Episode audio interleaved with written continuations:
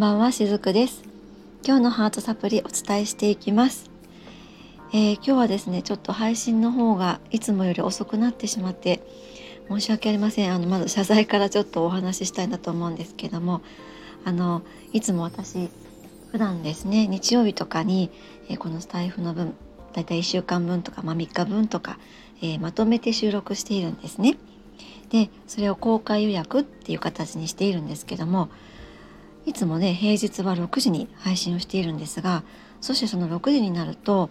スタイフの方から、えー、予約をしていたものが公開されましたみたいな感じで通知が来るんですね。でも今日はそれが来ていないことについ先ほど気がつきましてあの本当に7時前ぐらいに気がついたんですね。でなぜかなと思ってあらなんかバグっちゃったかなと思って調べてみたらあの何のことはない今日この火曜日という日のそれ用の、え、収録をしていなかったんですね私がね。なので、え、公開予約をしておりませんでした。でちょっと今日の配信はいつもより遅くなってしまっています。え、いつも6時ぐらいをね楽しみに聞いてくださっている方、えいらっしゃったらすみません今日遅くなってしまいました。えということでね今日はちょっと急遽あの予定外の内容でお話ししたいなと思うんですね。あのというのもですね大体こう今日お話ししていく内容は、えー、肩甲骨の内側ですねあの肩甲骨ありますよね背中にねそこに痛みが現れる時の感情とか潜在意識まあ、あとスピリチュアル的なメッセージっていうのでお話ししていきたいなと思うんですね。で大体こういったこう体とスピリチュアルの関係っていうのは毎週土曜日にえ配信をさせていただいてるんですが、え、つい先日ですねいつも利用していただいているお客様からあの肩のね右肩背中の辺り本当肩甲骨の辺りだろうと思うんですけどもその辺りがこうピリピリしたり、えー、そういった時のこうスピリチュアル的なメッセージってどういうことがありますか？って、まあ、そんな感じでこうご質問をいただいていたんですね。であのまあ、それについてよしじゃあ今日は、ま、お答えしようかなと思って今日はこれについてお話をさせていただこうと思っています。で私普段からですねよくお話をしているんですがこの体に現れる症状っていうのは自分の内側にある、えー、未消化な感情それの最終表現だと思っているんですね。でやっぱりその肩や背中に痛みがあるっていうのもやっぱり同じことだったりします。もね、えー、私もね、え五十肩とかやったのですごく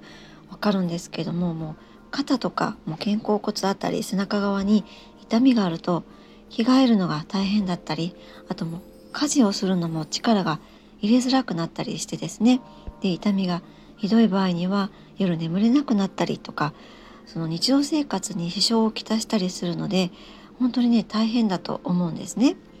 でまあご相談いただいた方は今はそこまでないようなんですけれども、まあ、この方はですねちょっとピリピリするっていうような感じでね表現されていたんですが、まあ、これが本当に痛みになっていった場合とかも想定して今日はお話を、えー、させていただこうと思うんですけれどもこの肩甲骨特に内側ですねそのところに痛みがある原因としてはこの肩甲骨の内側についている筋肉があるんですね。でそのそこは肝臓と深い関係があったりします。そしてこの肝臓には、えー、怒りの感情っていうのがね溜まりやすされているんですね。では肝臓にはどのような怒りが溜まりやすいのかっていうと、えー、肝臓っていうのはですね東洋医学の観点でこれを見ていくと陰の臓器っていうふうに言われています。よくですね肝臓は沈黙の臓器なんて言われてますよね。えー、肝臓の病気が進行していくのって自覚症状がないんですね。本当に末期の状態になるまで、えー、自覚症状ってなかったりします。だから沈黙の臓器っていうふうに言われてるんですけれども、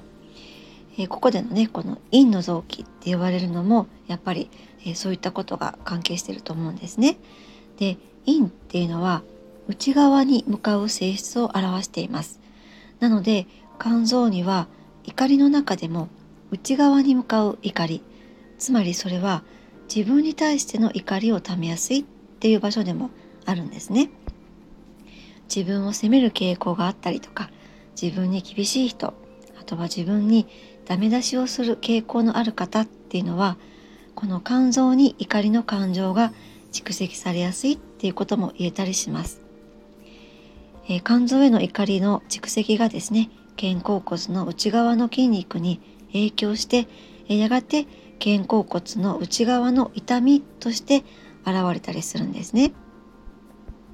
肩甲骨のこの内側の痛みっていうのは自分に対するハードルを少し下げてあげて自分を認めてあげて自分を許す必要があるっていうことを教えてくれているのではないかなと私は捉えています。はい、えー、今日はちょっと駆け足でお話をしてまいりました。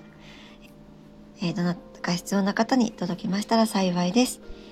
今日も最後までお付き合いくださりありがとうございました。しずくでした。